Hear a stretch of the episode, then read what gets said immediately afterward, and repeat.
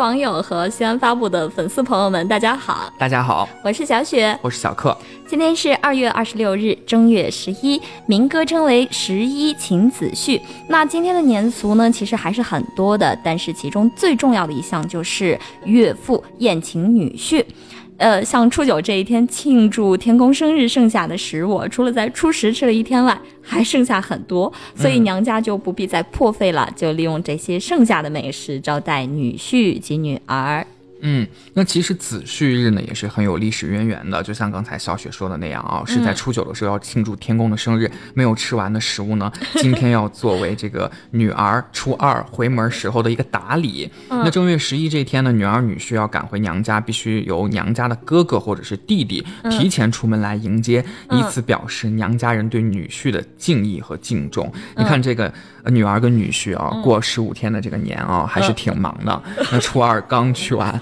初十一，今天又要回去了，而且回去还是吃剩饭。那刚才讲到说是要由娘家的哥哥或弟弟提前出门迎接，对孩子来说那就是舅舅嘛。那呃，演化到现在啊，就是舅舅还要给外甥送灯笼，借着送灯的习俗呢。就是体现了我们这个文化呀，它是有来有往，它是一个礼尚往来的。这也说明了我们在春节这个大节里头，我们相互交融，把我们的这个文化展现的淋漓尽致。同时，它也是这个我们中华民族啊礼文化还有这个诗文化的一个结晶。嗯，那说完了陕西地区呢，小雪跟小克呢，现在要带大家放眼大中华地区，因为我们先发布本来就是一个眼界很开阔的新媒体平台。那 正月十一呢，我们的习俗全国各地可以说是非常丰富多彩。我先来给大家说说这个南方的潮汕地区。嗯，今天有一个非常重要的民俗事项，就是行头桥。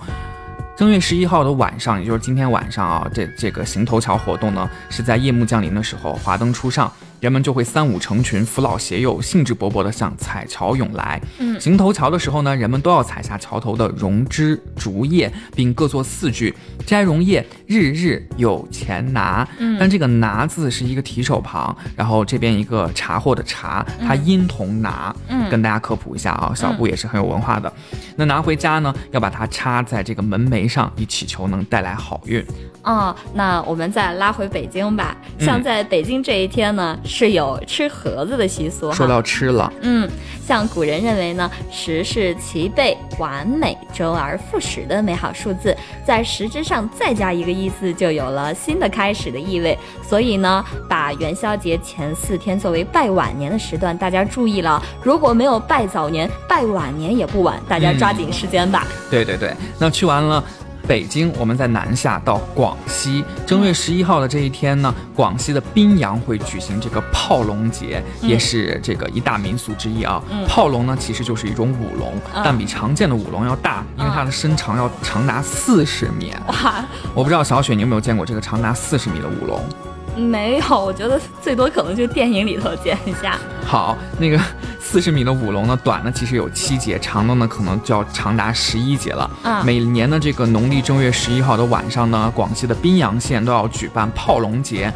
炮龙所到之处呢，各家各户都要燃放鞭炮，夹道相迎，有炮声不停，龙舞不止之说，故称炮龙，听起来非常热闹。然后我都想在明年的正月十一号这一天到这个广西的宾阳去，亲自感受一下这个炮龙节。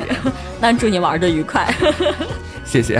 好，那我们在呃广西去完了，再去广东啊。嗯，说实话，这个潮汕地区真的是讲究好多。嗯。呃，讲的还是潮汕地区，他们在这个初十还有十一的时候呢，就挨家挨户的要送米方糖，因为它有添丁的习俗嘛。嗯，像客家地区生灯办酒席款待村民，像广州文化名村朱村呢，叫高挂这个人灯为新丁祈福。尽管这个各地啊添丁的风俗迥异，但其中都饱含着家家户户对新丁的美好祝福与期望。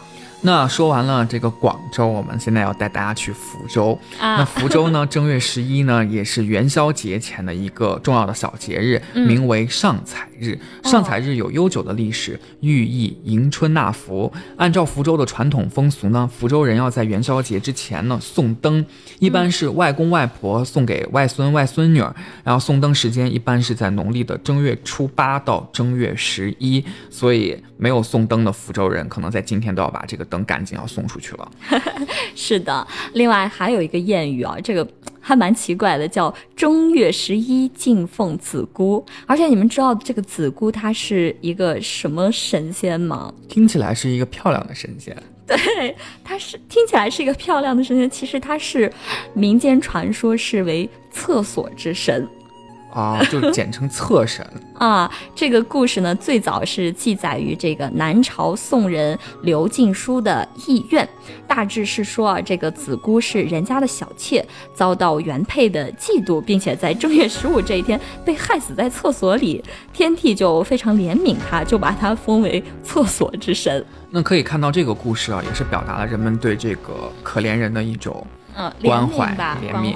对，而且这个故事其实盛行在这个南方，也就是湘西的地区啊。刚才没有跟大家说到，因为去完福州就忘了跟大家说，大家现在要去湘西了嗯啊。那还是说回这个侧身啊，民间敬奉这个子姑呢，并非也是。并不是因为她单单的因为她是因为是侧身，而是子姑代表了封建社会中受压迫的这个女性，才得到女性的崇拜，把她奉为弱女子的保护神来祭祀她。嗯，那正月十一呢，大江南北啊，这个东西啊，各种的习俗丰富多彩，基本上也带大家纵览了许多年俗啊，科普了很、从西到东，从北又到南。对，科普了很多冷知识。那今天的节目呢，也到了尾声了。嗯嗯，你明说，天就是正月十二了啊眼看这个年呢也就快要过完了，嗯，但是呢还没有结束，因为年俗还在持续，嗯所以呢欢迎大家明天继续锁定西安发布新闻客户端、官方微信和微博。嗯，啊、那明天见。明天见。